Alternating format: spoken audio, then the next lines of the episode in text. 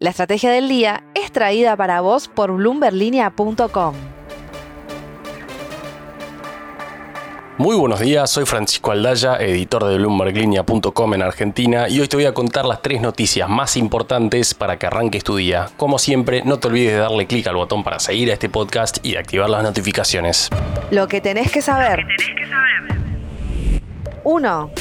A tres meses y medio de conocerse los resultados de las PASO en Argentina, una encuesta de la consultora Sinopsis marcó un repunte en la intención de voto para Juntos por el Cambio con Horacio Rodríguez Larreta posicionándose como el candidato más fuerte de ese espacio. Sin embargo, el estudio arroja que el libertario Javier Milei sería el precandidato más votado con 24,9% en un escenario de primarias sacándole una ventaja de más de 7 puntos a Cristina Fernández de Kirchner. En un segundo escenario, sin Fernández de Kirchner compitiendo y solo con Patricia Bullrich y Horacio Rodríguez Larreta compitiendo por Juntos por el Cambio, el porcentaje de Milei sube a 26%. Y siguiendo con los hipotéticos, yendo a un escenario de balotaje entre Juntos por el Cambio y el Frente de Todos, tanto Patricia Bullrich como Horacio Rodríguez Larreta le ganarían a Sergio Massa. Y el último dato que te quiero destacar de esta encuesta de Sinopsis es que el Frente de Todos viene cayendo por tercer mes consecutivo en la intención de voto.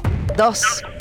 Este fin de semana salió el equipo de prensa de Sergio Massa a impulsar la narrativa de una exitosa intervención cambiaria para frenar la corrida de la semana pasada. Y tienen un punto, los dólares financieros terminaron el viernes por abajo de donde habían arrancado el lunes. Llegaron a superar los 480 pesos y cerraron por abajo de los 445. Caben dos preguntas en este contexto. La primera es si veremos al blue desinflarse esta semana por la fuerte brecha que quedó con los financieros y como nos comentaba ayer en el capítulo Leandro Sicarelli, si no estamos a la vuelta de otro evento menor que gatille una nueva corrida en un escenario en que los dólares simplemente no están en las reservas. El blue cerró la semana pasada en 469 pesos. 3. Luis Pagani ya no es el presidente del grupo Arcor después de 30 años al frente del grupo que fundó su tío Fulvio en 1951 en la localidad cordobesa de Arroyito. El gigante de los caramelos y de los alimentos en general, que opera en varios países de la región, será dirigido desde hoy por su hermano Alfredo, que deberá lidiar en Argentina con una inflación cada vez más alta y un escenario de precios regulados. Ajustada por inflación, la ganancia de Arcor se deterioró por 8% interanual en 2022. Antes de pasar a la frase del día, veamos rápidamente cómo van a abrir los mercados este martes.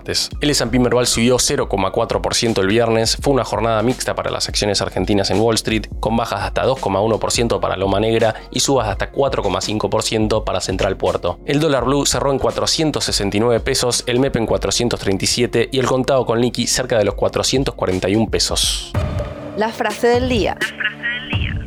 Antes de irnos, escuchemos lo que dijo el viernes José Luis Espert. No descarto ser candidato a presidente y competir con Larreta y Bullrich. ¿Cuántos precandidatos de Juntos por el Cambio habrá en la boleta en agosto?